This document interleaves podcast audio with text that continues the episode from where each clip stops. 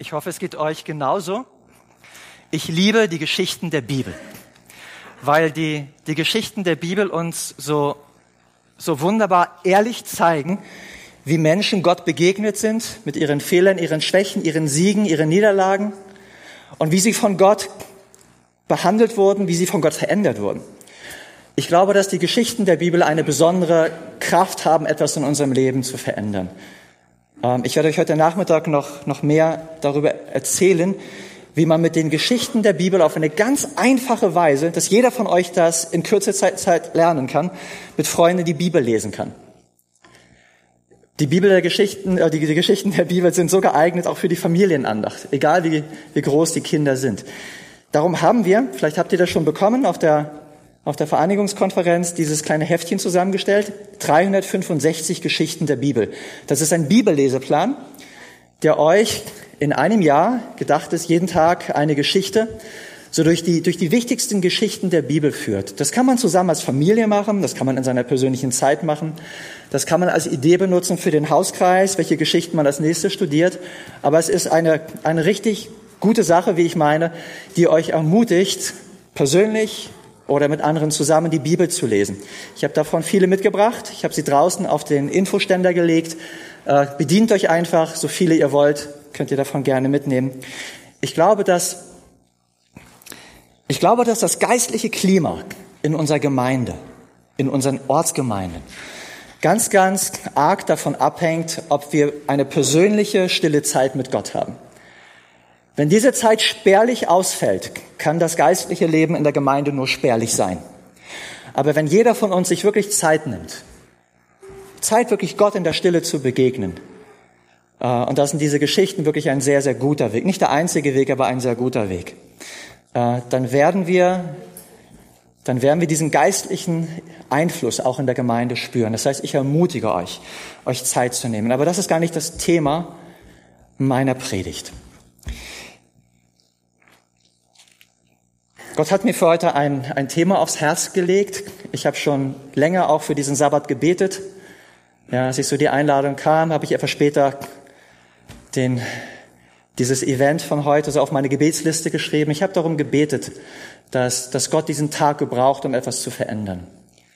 Ich weiß nicht, wie es euch geht. Manchmal erlebt man Sabbate und man geht nach Hause und es war nett, aber es hat sich nicht wirklich etwas verändert. Und ich glaube, ich glaube wirklich von ganzem Herzen, dass Gott heute wo wir hier auch als so viele zusammen sind, etwas tun möchte für jeden von uns. Glaubt ihr das? Glaubt ihr, dass Gott willig ist, das zu tun? Glaubt ihr, dass er fähig ist? Von daher lasst uns ein offenes Herz haben. Lasst uns auch still in unseren Herzen beten, dass, dass Gott heute wirklich persönlich zu uns spricht. Wer, wer ein, ein glückliches Leben haben möchte, der muss sich immer wieder mal Zeit nehmen, Zeit der Stille, und sich überlegen, was ist in meinem Leben eigentlich wichtig. Weil unser Leben bringt es mit sich, dass so viele Dinge in unser Leben hineindrängen. Manchmal sind es wertlose Dinge, die, die um unsere Aufmerksamkeit buhlen. Und manchmal sind es sogar gute Dinge, die unseren Alltag so sehr anfüllen, dass wir kaum noch Zeit haben für das Wichtigste. Und ich sage euch, das ist eine Frage, der sich nicht nur jeder Prediger immer wieder stellen muss. Also ich persönlich, ich kenne das Gefühl nicht, mit meiner Arbeit fertig zu sein. Ich kenne das Gefühl nicht. Noch nie gehabt. Und möge es so bleiben. Ja, wenn ich, wenn ich irgendwann das Gefühl habe, ich bin fertig, dann wäre es Zeit aufzuhören. Äh, aber ich glaube, vielen von euch geht es auch so. Weil wir, wir leiden in der, in der Regel nicht unter Langeweile. In der Regel gibt es so viele Dinge, auch so viele gute Dinge, die wir tun können. Äh, aber manchmal können diese vielen guten Dinge uns so sehr in Beschlag nehmen, dass wir keine Zeit mehr haben für das Wichtigste. Und diese Frage gilt für uns persönlich, aber auch für uns als Gemeinde. Wie setzen wir unsere Zeit ein? Setzen wir unsere Zeit für das ein, was das Wichtigste ist? Und der Einzige, der uns wirklich zeigen kann, was das Wichtigste ist, ist Gott. Weil Gott sieht Anfang und Ende. Gott hat ein Ziel mit dieser Welt, er hat ein Ziel mit unserer Gemeinde, er hat ein Ziel mit dir persönlich. Und das Wichtigste in unserem Leben hat immer mit diesem Ziel zu tun. Ich möchte heute beginnen, ein, ein, ein kurzes Wort Jesu zu lesen. Ich lade euch ein, eure Bibeln aufzuschlagen. Johannes Kapitel 17. Johannes Kapitel 17. Das Johannesevangelium ist schon besonders, weil das Johannesevangelium Lücken füllt, die Matthäus, Markus und Lukas offen gelassen haben. Und äh, in den anderen Evangelien lesen wir, dass Jesus nach dem, nachdem er das Abendmahl mit seinen Jüngern gefeiert hatte, zum Garten Gethsemane ging und dort betete.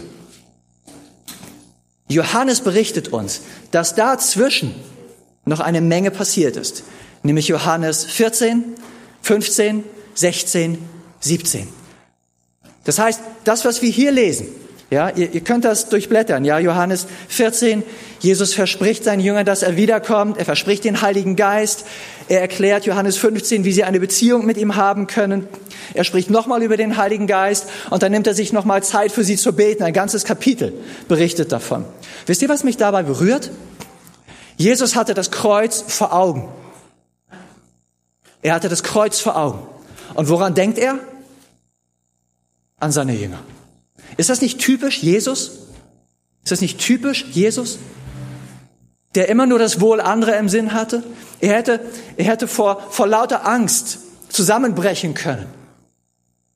Aber nimmt sich so viel Zeit, mit seinen Jüngern zu reden, sie zu trösten, ihnen Hoffnung zu geben, sie aufzubauen, ihnen die Angst zu nehmen, sie vorzubereiten auf das, was kommt.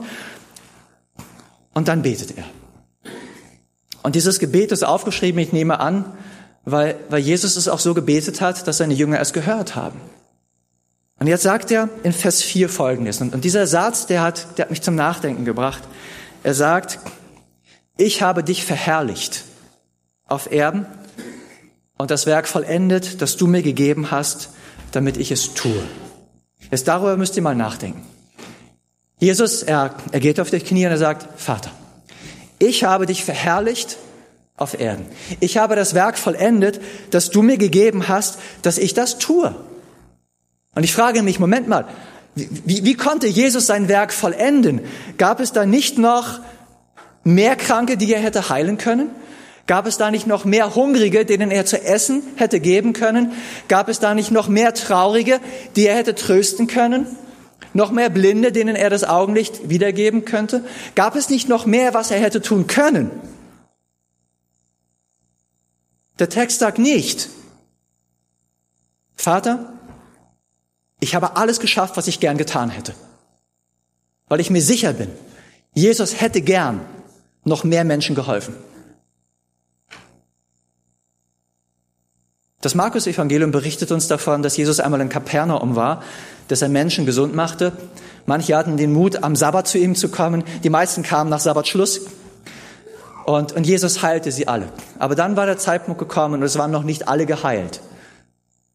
Dass Jesus an, ein, an eine einsame Stätte ging, um zu beten. Das heißt, Jesus wusste, jetzt ist er was anderes dran. Und er hätte, er hätte Gutes getan, wenn er noch Menschen geheilt hätte.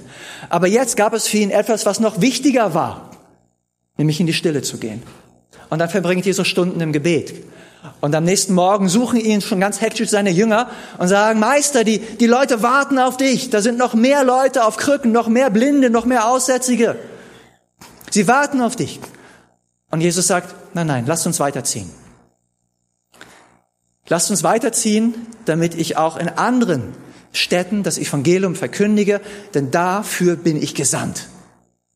Das heißt, Jesus wusste in der Situation, dass etwas anderes dran ist als den Menschen noch zu helfen. Jesus hätte gern noch mehr Menschen geholfen. Aber sein Werk auf dieser Welt, in diesen dreieinhalb Jahren Dienst, die er letztlich hier auf dieser Erde getan hat, sein Werk war nicht 100 Prozent aller Kranken gesund zu machen. Der Text sagt eben, ich habe das Werk vollendet, das du mir gegeben hast und nicht, ich habe alles geschafft, was ich gern getan hätte. Und das Gefühl kenne ich. Das Gefühl kenne ich in meinem, in meinem Arbeitsablauf sehr gut. Ich habe so viele Ideen. Es gibt so viele Dinge, die ich gern noch machen würde. Es hat mich vorhin so inspiriert zu hören, wie, wie bei Internetmissionen Menschen hier zu Jesus finden. Ja, und so denke ich, boah, ich möchte, ich möchte sowas auch machen. Ich, ich kann nicht alles machen. Ja, ich, ich würde gern. Aber meine Frage ist, Herr, welches Werk gibst du mir auf? Weil ich kann nicht alles tun. Ich kann auch nicht alles Gute tun, was ich vielleicht tun könnte. Ich, ich bin in der Herausforderung, genauso wie ihr, zu fragen, Gott, welches Werk hast du mir aufgetragen? Jesus wollte nicht alle Menschen erreichen, nicht einmal mit dem Evangelium, als er hier auf dieser Erde war. Habt ihr das gehört? Das klingt vielleicht auf den ersten, auf den ersten Blick herzerisch, ist es aber nicht. Jesus wollte weder alle Menschen gesund machen in diesen dreieinhalb Jahren, noch wollte er alle Menschen auf dieser Welt mit dem Evangelium erreichen in diesen dreieinhalb Jahren. Das war nicht sein Werk. Sonst hätte er eine Missionsreise machen können wie Paulus. Aber das war nicht sein Werk. Jesus lebte in einem relativ kleinen Radius, wenn ihr euch das auf der Karte mal anschaut. Das war ein kleiner Radius, in dem er wirkte. Und nicht mal dort hat er alle Menschen gesund gemacht. Nicht einmal dort hat er allen Menschen das Evangelium verkündigt. Wisst ihr warum? Wisst ihr, was das Werk war, was der Vater ihm aufgetragen hatte? Schaut mal, Vers 17. Verzeihung, Vers 20, Kapitel 17, Vers 20. Jesus sagt, ich bitte nicht allein für sie, das sind seine Jünger, sondern auch für die, die durch ihr Wort an mich glauben werden. Welche Perspektive hatte Jesus? Wollte Jesus jede Bibelstunde selbst geben, jede Predigt selber halten, jeden Menschen selbst erreichen? Nein. Er sagt, ja, ich bitte für sie, schenk, schenk ihnen Einheit, schenk ihnen Liebe, weil, weil dadurch werden die Menschen erkennen, dass ich sie gesandt habe. Aber Herr, ich bitte nicht für sie allein, ich bitte auch für die, die durch ihr Wort an mich glauben werden und für die, die durch deren Wort an mich glauben werden und die, die durch deren Wort an mich glauben werden. Dieses Gebet Jesu umfasst jede Generation bis zur Wiederkunft Jesu. Dieses Gebet Jesu umschließt uns auch. Wisst ihr, Jesus betet für euch. Wir glauben daran, er ist unser hoher Priester im Himmel. Er setzt sich für uns ein. Er tut alles vom Himmel. Er setzt alle Schalthebel in Bewegung, damit wir unser Ziel erreichen. Damit wir es erstmal erkennen und mit seiner Hilfe erreichen. Aber er betet nicht nur für uns. Jesus betet für die Menschen, die durch dein Wort an ihn glauben werden. Das ist seine Vision. Und als Jesus auf dieser Erde war, hatte Jesus einen größeren Plan, als möglichst viele Menschen erreichen in möglichst kurzer Zeit. Sein Plan war, seine Jünger so auszubilden. Und jetzt reden wir über Jüngerschaft, seine Jünger so auszubilden, dass die wiederum mit anderen genau das Gleiche machen können, wie Jesus mit ihnen gemacht hat. Und dass sie denen beibringen, mit anderen genau das Gleiche zu machen. Multiplikation. Jesus wollte diese Welt erreichen mit dem Evangelium, ganz klar. Jeder soll das Evangelium hören. Jeder Mensch soll das Evangelium hören. Aber Jesus wollte, dass jeder, der es annimmt, es anderen weitererzählt und ihnen beibringt, wie sie es anderen erzählen können. Jesus hat, Jesus hat Gott mit seinem Leben verherrlicht. Er hat das Werk getan, was der Vater ihm aufgetragen hat. Und er hat selber gesagt, das ist, das ist meine Speise. Also das ist das, was mich satt macht. Das ist das, was mich zufrieden macht, dass ich den Willen dessen tue, der mich gesandt hat. Und ich frage euch, was macht uns satt? Was macht uns zufrieden? Für, für Jesus war es das, was der Vater ihm aufgetragen hat. Und es gibt so viele Dinge, die in unser Leben drängen. So viele Dinge, die uns manchmal auch vorgaukeln, uns Zufriedenheit zu schenken. Und sie tun es am Ende, am Ende doch nicht. Das, was uns wirklich satt macht, zufrieden, glücklich, ist, wenn wir, wenn wir das Werk tun, was Gott uns aufgetragen hat. Und bevor jetzt jemand es mit der Angst zu tun bekommt, ich werde euch heute keine Missionsdrohpredigt halten. Wenn ihr wisst, was ich meine. Ich werde euch keine Missionsdrohpredigt halten. Aber was ich euch sagen möchte, ich möchte euch sagen, dass Gott einen Plan für euer Leben hat. Ich möchte dir sagen, dass Gott einen Plan für dein Leben hat. Und dass Gott, wenn er für dich betet, auch für die betet, die durch dein Wort an ihn glauben werden. Glaubst du das? Glaubst du, dass Gott fähig ist, dich zu gebrauchen? Damit du einem anderen Menschen den Glauben an Jesus Christus vorleben kannst, dass du ihm dienen kannst, so wie Jesus es getan hat, und ihm, ihm auf eine gewinnende Weise mit einfachen Worten das Evangelium erklären kannst und ihn ermutigen kannst, das Leben mit Jesus zu wagen? Glaubst du, dass Gott in der Lage ist, auch dich zu gebrauchen? Und an der Stelle spüre ich eine Not. Und bitte versteht mich nicht falsch. Ich sage das nicht kritisch. Ich sage das nicht kritisch. Ich bin, ich bin selber erst mit 19 Jahren Adventist geworden, bin nicht in der Gemeinde groß geworden. Aber ich kann euch sagen, ich habe die Adventgemeinde lieben gelernt. Mit all ihren Macken, die sie hat. Und die hat sie. Aber wisst ihr, was ich als unser größtes, als unsere größte Herausforderung empfinde? Unsere größte Herausforderung, die ich wahrnehme. Und bitte, nehmt mir ab, dass ich es nicht kritisch meine. Äh, höchstens selbstkritisch. Unsere größte Herausforderung ist, dass wir uns daran gewöhnt haben, dass fast keiner außer dem Prediger und ein paar wenigen mit anderen Menschen die Bibel lesen. Dass fast niemand sich darum bemüht, dass Menschen Jesus kennenlernen. Jetzt, kann sein, dass eure Gemeinden die totale Ausnahme sind, dann freue ich mich. Ich kenne euch ja gar nicht so gut, dass das keiner von euch muss jetzt denken, ich meine euch und ich trete euch jetzt auf die Füße. Aber ich rede einfach von der Adventgemeinde, wie ich sie so in Deutschland und Europa wahrnehme und nicht nur dort. Es ist eine kleine Minderheit, die erlebt hat, einen Menschen zu Jesus zu führen. Und ich kann euch sagen, ich war selber dort. Ich war selber an diesem Punkt. Äh, nachdem ich mich bekehrt hatte, äh, hat dann noch ein bisschen gedauert, aber ich habe dann meine liebe Frau kennengelernt. Wir haben geheiratet und wir hatten den Wunsch, dass wir, dass wir Gott in der Auslandsmission dienen. Und wir hatten schon alle Bewerbungsunterlagen fertig, wollten äh, in ein Land gehen, in dem es sehr wenige Adventisten gab. Äh, und dann hieß ein Punkt in diesen Bewerbungsunterlagen, beschreib doch mal, wie du einen Menschen zu Jesus geführt hast. Gähnende Lehre. Wir hatten manches probiert, manche Sachen verteilt. Wir hatten noch nie erlebt, dass Gott uns gebraucht hat, einem Menschen das Evangelium zu erklären, geschweige denn, dass ein Mensch zu Jesus gefunden hat durch uns. Und dann dachten wir, was sollen wir eigentlich ins Ausland gehen, wenn wir das noch nicht mal hier in Deutschland gelernt haben? Und just, just zu der Zeit kam ein Ruf, dass wir, dass wir Bibelarbeiter werden hier in Baden-Württemberg. Dann kam der Ruf ins, nach Lindenberg, ins Allgäu zu gehen und dort zu lernen, dort eine Gemeinde aufzubauen. Gott hat es damals so geführt. Wenn, wenn ich das also jetzt so sage, dann, dann sage ich das nicht von oben herab. Aber ich kann euch sagen, ich habe meine größte Freude im Glauben gefunden, wenn ich anderen Menschen das Evangelium erklären kann. In seiner in seiner Schönheit, in seiner Einfachheit und zu erleben, wie, wie Menschen das für sich persönlich annehmen, wie sie Jesus ihr Herz öffnen. Das ist das Schönste, was ich mir auf dieser Erde vorstellen kann. Jetzt ist das keine Erfahrung, die Gott für Prediger reserviert hat. Das ist eine Erfahrung, die Gott jedem von euch schenken möchte. Woher weiß ich das? Woher weiß ich das? Weil Jesus es gesagt hat. Matthäus 28 kennen wir alle so gut, oder? Was sagt Jesus dort? Geht hin, mache zu Jüngern alle Völker. Das heißt, wie viele Menschen sollen das Evangelium hören? Was sagt die Bibel? Alle.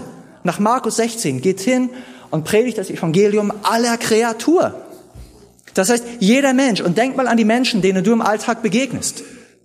Denk mal an deine Familie, denk an deine Freunde, denk an deine Nachbarn, deine Kommilitonen, deine, deine Mitarbeiter. Und mach dir bewusst, Jesus möchte, dass jeder von ihnen das Evangelium hört. Zweite Frage, wer soll ich ihnen denn sagen? Jesus sagt und lehrt sie halten alles, was ich euch befohlen habe. Und das schließt genau dieses Gebot mit ein. Gottes Plan ist, dass jeder, der das Evangelium annimmt, so ergriffen ist davon, dass er gar nicht anders kann, uns es weiterzugeben. Und wenn ihr sehen wollt, wie das passiert, schaut euch die Apostelgeschichte an. Die konnten gar nicht anders. Als sie Petrus und Johannes gesagt haben, ihr haltet euren Mund, ihr redet nicht mehr von Jesus, sagten sie jetzt, urteilt doch selber, ob wir euch mehr gehorchen sollen als Gott. Wir können es ja nicht lassen, von dem zu reden, was wir gesehen und gehört haben. Aber wisst ihr, was unser wichtigstes Ziel ist? Und da haben wir manchmal auch Fehler gemacht. Wir haben manchmal den Fehler gemacht, dass wir Mission so verstanden haben, jetzt beweisen wir mal den anderen, dass wir Recht haben. Jetzt beweisen wir, dass unsere Lehre stimmt. Es, es hat seinen Platz, dass wir unsere Lehre biblisch begründen. Aber was ist das wichtigste Ziel, wenn wir Menschen erreichen wollen? Was ist das aller, aller, aller Wichtigste? Jesus wurde mal gefragt, was ist das Wichtigste im Gesetz? Und ihr müsst verstehen, das Gesetz ist einfach nur, es ist nicht, nicht nur die zehn Gebote, sondern das Gesetz ist ein, ein Ausdruck im Alten Testament für das gesamte Wort Gottes. Wir könnten fragen, was ist eigentlich das Wichtigste in der Bibel? Und wie antwortet Jesus darauf? Du sollst den Herrn, dein Gott, lieben, von ganzem Herzen, von ganzer Seele, mit all deiner Kraft. Das heißt, das Wichtigste, und deine Nächsten wie dich selbst, das Wichtigste, wenn Gott an mich denkt und wenn er an dich denkt, ist, dass wir ihn lieb haben, dass wir ihm vertrauen, dass wir ihn kennen, ihn, ihn, ihn sehen, wie er wirklich ist, dass wir mit ihm leben, dass wir eine Beziehung zu ihm haben. Das ist das Wichtigste. Was ist das Wichtigste, wenn ich mit einem Freund die Bibel lese? Dass er den Sabbat versteht? Dass er den Zustand der Toten versteht? Nein. Das Wichtigste ist, dass ein Mensch lernt, dass Gott gut ist, dass Gott es gut meint, dass Gott ihn liebt, dass er anfängt, mit Gott zu leben. Und ich sage euch, das ist so kostbar. Wir machen wir machen in Disney sehr, sehr schöne Erfahrungen. Ähm, jetzt gerade auch mit, mit Menschen, die aus anderen Ländern zu uns gekommen sind. Ja, und wir, wir gehen hin zu diesen Menschen, wir helfen ihnen bei, bei Nachhilfe, wir verbringen Zeit mit ihren Kindern, besuchen die Familien, helfen bei praktischen Dingen. Und ich habe nie versteckt, dass ich Adventist bin. Ich habe nie versteckt, dass ich Jesus liebe. Und ich sage Ihnen schon am ersten Tag, wisst ihr was? Ich möchte euch eins sagen. Ich möchte euch sagen, dass Gott euch so sehr liebt. Und ihr seid hier in einem Fernland, aber Gott hat einen Plan. Darf ich für euch beten? Ja, gerne. Und dann bete ich. Und dadurch, dass ich mit ihnen bete, lernen sie, mit diesem Gott kann man reden. Dieser Gott ist ein persönlicher Gott, der mich lieb hat. Und das tut den Menschen so gut. Das Wichtigste, was ich ihnen zeigen möchte, ist, ist nicht, dass wir lehrmäßig Recht haben. Ich glaube, wir haben Recht. Ja. Aber es ist nicht mein wichtigstes Ziel. Ich möchte, ich möchte, dass sie lernen, Gott zu begegnen. Ich glaube, dass das das ist, was Gott uns aufgetragen hat. Und wenn ein Mensch denn anfängt, Jesus lieb zu gewinnen und die Bibel zu lesen, wir müssen uns keine Sorgen machen um unsere Lehre. Sie ist biblisch. Sie werden die Lehre, wenn Sie die Bibel lieb gewinnen, werden Sie die Lehre verstehen. Aber Sie, Sie gewinnen zuerst Jesus lieb, bevor Sie intellektuell irgendwelchen Lehrsätzen zustimmen. Was ist Gottes Plan für unser Leben? Wisst ihr, wir, jeder von uns, und da bin ich völlig mit drin, wir sind an allen einem Boot, jeder von uns steht in der Gefahr, unser Leben zu füllen mit Dingen, die keinen Wert für die Ewigkeit haben. Mit Dingen, die sogar schädlich sind, wenn wir an die Ewigkeit denken. Jeder von uns steht in dieser Gefahr, mehr Zeit im Internet zu verbringen, als wir sollten, auf die falschen Seiten zu gehen, auf die wir niemals gehen sollten. Jeder, jeder von uns steht in der Gefahr, wertvolle Stunden seines Alltags zu verschwenden mit Dingen, die nichts bringen. Habt ihr schon mal vor dem Internet gesessen und nach zwei Stunden gemerkt, wie schnell die Zeit vergangen ist? Um dann zu merken, ich habe eigentlich nichts erreicht, außer die Zeit verschwendet? Und das ist das, was ich meine. Und von dieser Gefahr sind auch Prediger nicht immun. Stimmt's, Alex? Jeder von uns steht in dieser Gefahr. Das heißt, die eine Gefahr ist, unser Leben mit Dingen zu füllen, die keinen Wert für die Ewigkeit haben, möglicherweise uns sogar entfernen von dem Ziel, das Gott für uns hat. Das zweite, die zweite Gefahr ist, dass wir unser Leben füllen mit so vielen guten Dingen, dass wir keine Zeit mehr haben für das Wichtigste. Und darum müssen wir uns fragen, Herr, es gibt so viele gute Dinge, die ich tun könnte. Was möchtest du von mir? Und die Antwort kann für jeden von uns unterschiedlich ausfallen, weil unsere Berufung ist unterschiedlich. Aber eine Berufung haben wir gemeinsam. Welche Berufung auch immer wir haben. Gott möchte jeden von uns gebrauchen, anderen Menschen die Liebe Gottes vorzuleben und ihnen das Evangelium zu erklären. Das heißt, ob wir Pfadfinderarbeit machen, ob wir Jugendarbeit machen, ob wir Sozialhilfe machen, was auch immer wir machen. Das sind Wege, um den Menschen zu zeigen, wie Gott ist. Und das ist meine Frage. Wenn das so ist, und ich glaube, es ist eindeutig so, wenn wir unsere Bibel lesen, wo stehen wir? Können wir so sagen wie Jesus, Ich habe das, das Werk vollendet, das du mir gegeben hast. Wisst ihr, ich möchte am Ende meines Lebens nicht zurückblicken und sagen, ich habe die Zeit rumgekriegt. Ich habe überlebt.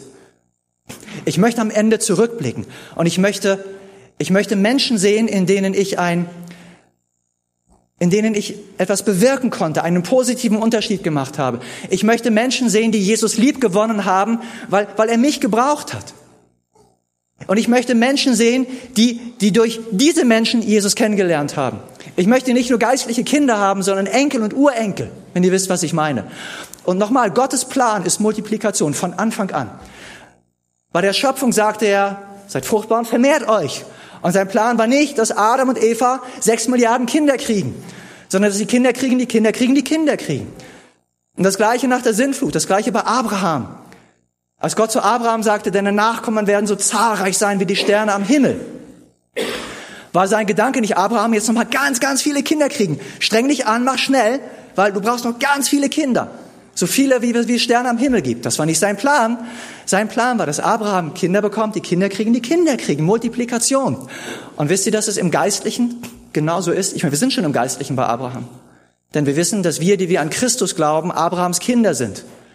Gottes Plan ist, das Werk auf dieser Welt zu vollenden mit Multiplikation. Das heißt, jeder Nachfolger Jesu ist so ergriffen von der Liebe Jesu, von der Vergebung der Schuld, die er selber erfahren hat. Und er sieht die Not, die andere Menschen haben, weil sie Christus nicht kennen. Und ich rede nicht von materieller Not, ich rede von geistlicher Not. Ja, jemand mag teure Autos fahren, ein tolles Haus haben und im Herzen doch leer sein. Und oft, wenn man hinter die Fassade schaut, sieht man ganz viele leere Herzen. Ich sage euch, Menschen brauchen Christus. Die Menschen, die du kennst, sie brauchen Christus.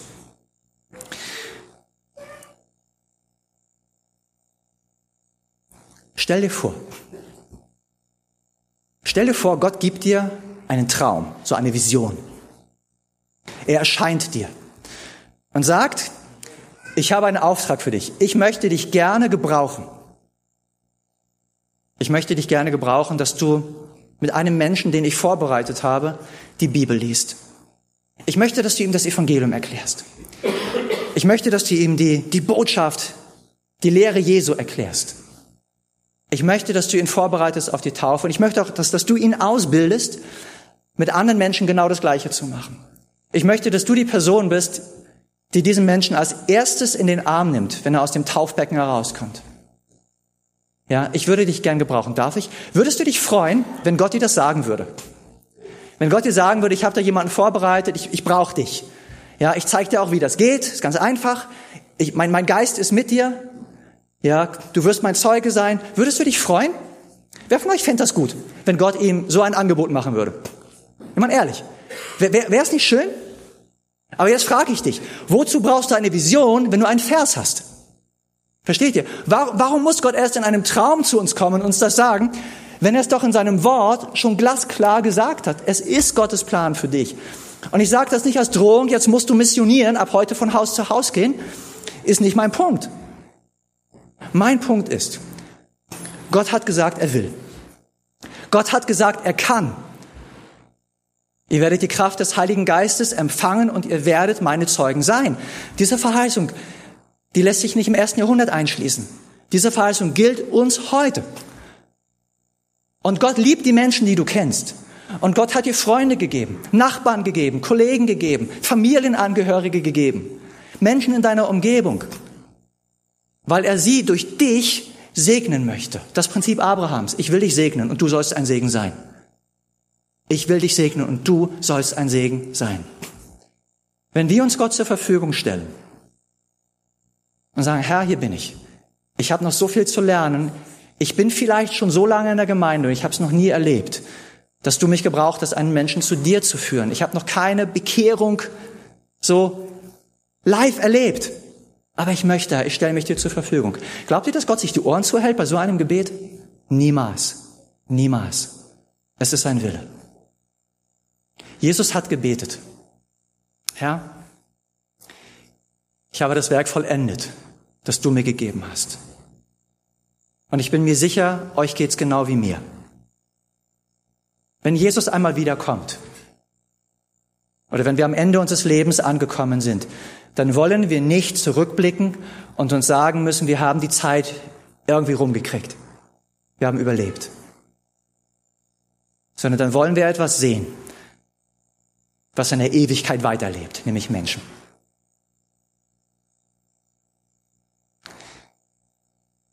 Jesus hat gesagt, ich bitte nicht allein für sie, sondern auch für die, die durch ihr Wort an mich glauben werden.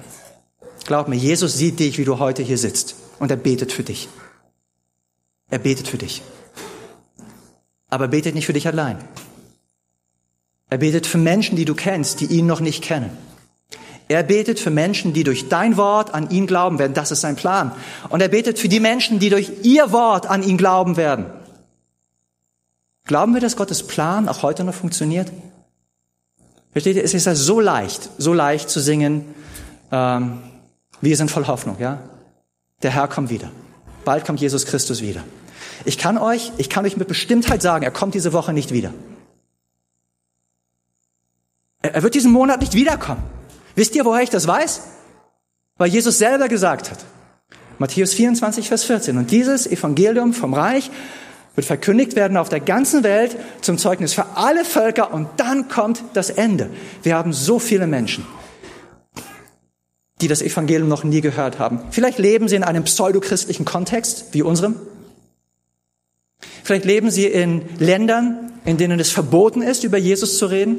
Glaubt mir, es gibt noch so viele Menschen bei uns und in fernen Ländern, die selbst wenn sie den Namen Jesu gehört haben, wie die meisten Moslems, ja, steht auch im Koran.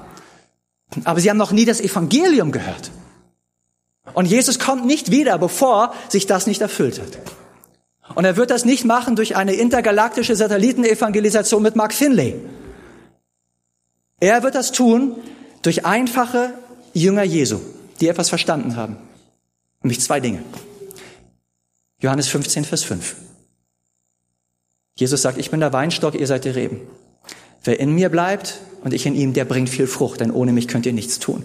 Jesus braucht Menschen, die verstanden haben, dass sie ohne ihn nichts tun können, aber dass sie mit ihm viel tun können. Und Jesus sagt, darin wird mein Vater verherrlicht. Johannes 15, Vers 8. Dass ihr viel Frucht bringt und werdet meine Jünger. Jetzt haben wir, jetzt haben wir eine klare Aussage. Jesus sagt, ich habe dich verherrlicht auf Erden. Vater, ich möchte dich verherrlichen. Wie kann ich dich verherrlichen? Darin wird mein Vater verherrlicht, sagt Jesus, dass ihr viel Frucht bringt und werdet meine Jünger. Und ein Jünger Jesu ist per Definition jemand, der selber Jesus erlebt hat, in der Verbindung mit Jesus lebt und andere Menschen zu Jüngern macht. Dass ihr viel Frucht bringt, nicht nur im eigenen Leben, sondern im Leben anderer Menschen und werdet meine Jünger. Das ist Gottes Plan. Jetzt sagst du, ich habe das vielleicht noch nie erlebt, aber ich würde es gern erleben. Heute Nachmittag werden wir, werden wir eine Zeit der Ausbildung haben. Und ich weiß, ich habe die Herausforderung, ganz, ganz viel, was ich euch sagen möchte, in, in wenig Zeit zu pressen. Aber ich möchte euch heute Nachmittag einen faszinierend einfachen Weg zeigen. So einfach, dass jeder von euch das in Kürze lernen kann. Wie ihr euren Glauben bezeugen könnt und wie ihr mit Menschen die Bibel lesen könnt. Und wenn ihr sagt, ich habe es noch nie erlebt oder es lange her, dass ich es erlebt habe, es ist Zeit für eine neue Erfahrung, dann ist heute Nachmittag eine sehr gute Gelegenheit, dass ihr lernen könnt, wie ihr den Glauben an Jesus Christus auf eine so gewinnende, positive, einfache und doch eindringliche Weise weitergeben könnt, dass jeder von euch erleben kann, wie Menschen zu Jesus finden. Ich glaube, das ist Gottes Plan. Und ich glaube, dass es Gott ehrt, wenn wir ihn beim Wort nehmen, wenn wir ihm glauben, dass das, was er damals gesagt hat, heute noch gilt. Und dass das, was er versprochen hat, er auch halten wird. Er hat es versprochen. Ihr werdet die Kraft des Heiligen Geistes empfangen und ihr werdet meine Jünger sein. Das meint nicht nur Apostel. Das meint nicht nur Prediger. Das meint jeden Nachfolger Jesu. Wir werden, wir werden nachher miteinander beten. Und wenn ich, wenn ich bete nachher, möchte ich gerne einen Moment einfach stille sein. Und ich möchte, dass ihr euch bewusst seid, ihr, ihr steht dann vor Gott. Und Gott hört euer stilles Gebet. Wäre es nicht schön, wenn ganz viele von uns heute sagen, Herr, hier bin ich, ich stelle mich dir zur Verfügung. Ich möchte erkennen, was das Werk ist, das du mir aufgetragen hast. Ich möchte mein Leben danach ausrichten. Ich stelle mich dir zur Verfügung. Verändere mich. Tu das in mir, was notwendig ist, damit das Realität wird. Könnt ihr sowas beten? Wer von euch könnte sowas ehrlich beten? Gott sagen in der Stille. Es ist so wichtig, dass wir Gott beim Wort nehmen. Möge Gott uns segnen und uns die Frucht, die Frucht sehen lassen, die er versprochen hat, wenn wir in ihm bleiben. Amen.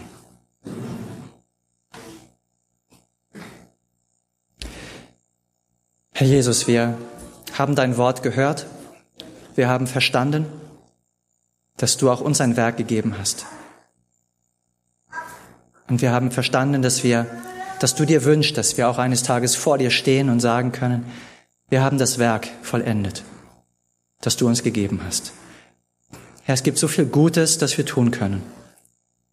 Aber wir möchten dich bitten, dass wir, dass wir verstehen, was das Wichtigste ist, dass du uns den Mut auch gibst, zu manchen Dingen Nein zu sagen, damit wir zu dem wichtigsten Ja sagen können.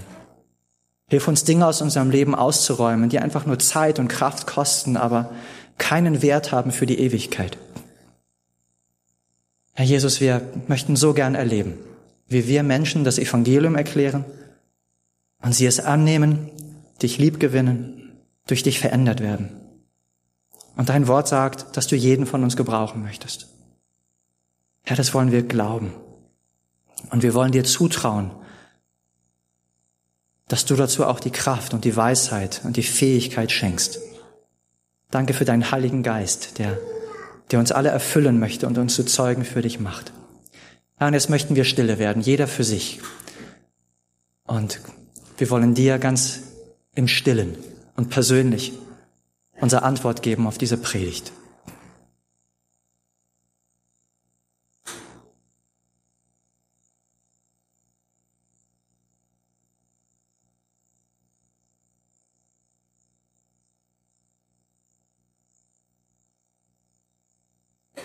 Herr, du hast jetzt jedes stille Gebet gehört. Es ist im Himmel aufgeschrieben. Und danke, Herr, dass du versprochen hast, auch, auch alles zu tun, damit dieses Gebet in unserem Leben auch Realität wird. In deinem Namen danken wir dir von ganzem Herzen. Amen.